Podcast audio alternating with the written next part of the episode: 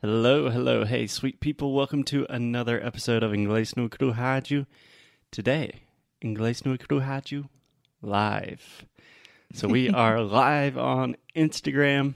I don't know if it's working or not. Alexia, how are you doing?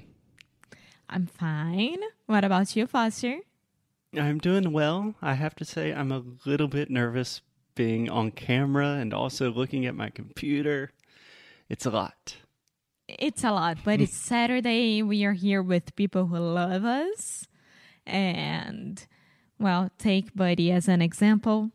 I think he doesn't care at all. Hey. And we shouldn't care as well.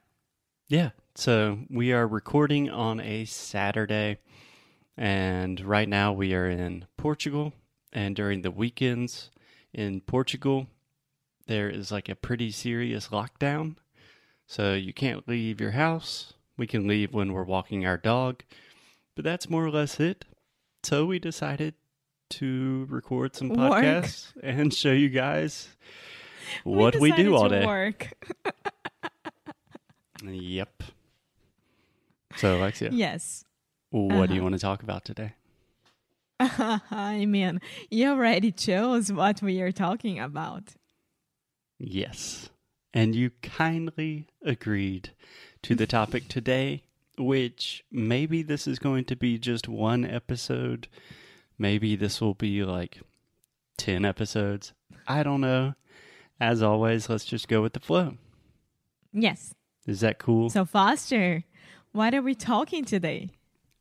Today on the show, we are talking about 10, 10 people on Instagram, 10 rules for a quiet life.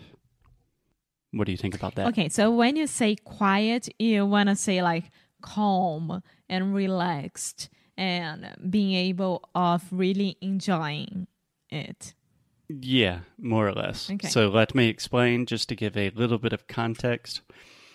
I am reading from a website produced by Ben Curtis.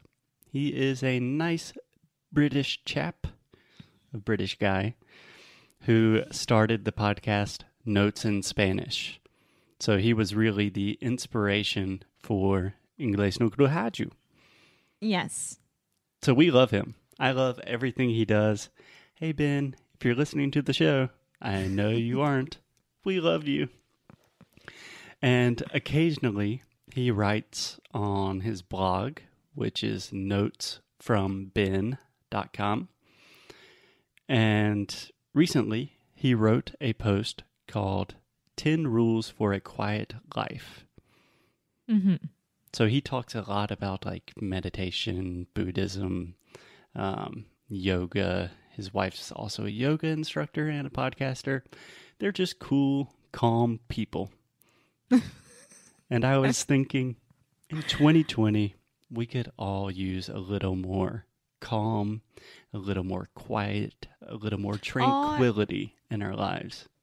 Yeah, I would say like how to use our time better, right? Because I mean, we are being forced to be more calm, to be at home who can be at home and like it looks like we have time to spare and we don't know how to use it wisely.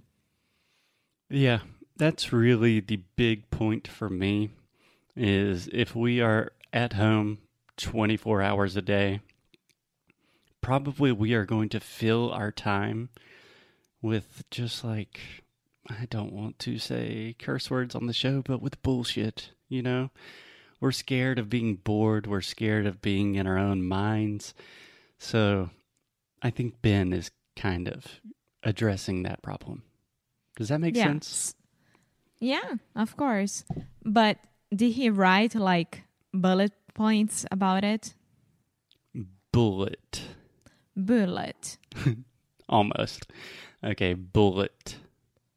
Bullet. Okay, you're saying buh, buh, but it's bullet. Bullet. There we go. Bullet is the thing that comes out of a gun. And bullet? Nothing. It's me just saying it wrong. Bullet uh, é uma bala, né? Sim. Okay, so yeah, Alexia, he has bullet points, a list of 10 items, but underneath that, he also explains each point much more um, in depth. So he wrote about it. He how many points about it? 10. 10 Okay, rules 10 for points. a more quiet life or just a quiet life. Okay. Okay. So, how do you want to do this? I could we could do all 10 and then discuss them more generally or do you just want to I can read one point and then we talk about it and we can see how long that takes? Yeah, of course. Let's do it. Okay. I'm seeing a lot of hearts on Instagram, so I think that's a good sign. okay. Rule number 1: How to live a more quiet life. Alexia, can I get one of those sweet, sweet drum rolls, please? No, no, not live. Never. I'm not gonna do it live Please. at all. Buddy, can I get one of those sweet drum rolls? okay.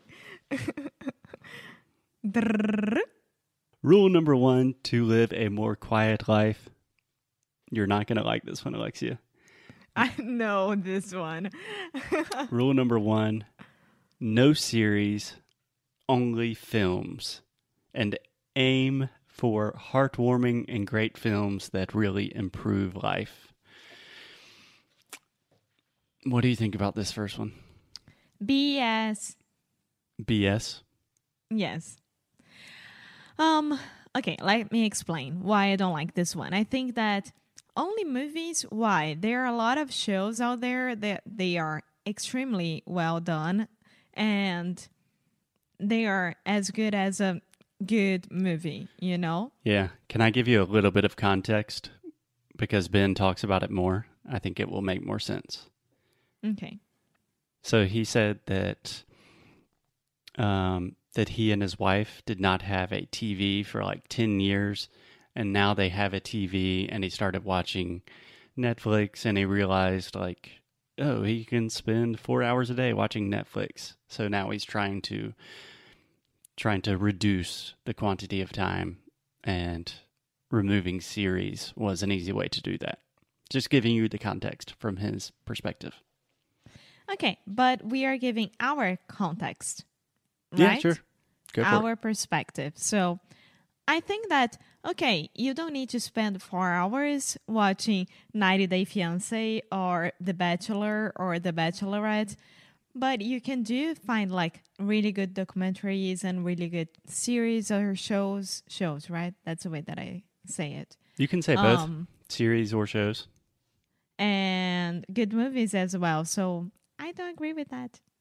Okay, cool. So, would you change this at all?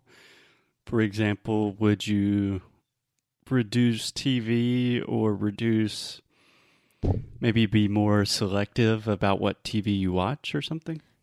choose what you're gonna watch. I mean, don't spend time um watching things that you just know that they are not gonna be good for you for many reasons. But I mean, enjoy your time watching TV or reading or whatever. You always have to choose the best thing for you. So I think that's a point. Cool. I think I agree with that. I think the important point here for me is I don't do this as much with TV, but I do this like with podcast. Sometimes I just don't want to think about my life, so I just listen to something. But it's not it's just like for entertainment, it's just background noise. But I don't really feel better after I listen to it. So I think you should try to choose any sort of information or material or entertainment that makes you feel good after Yeah. watching it.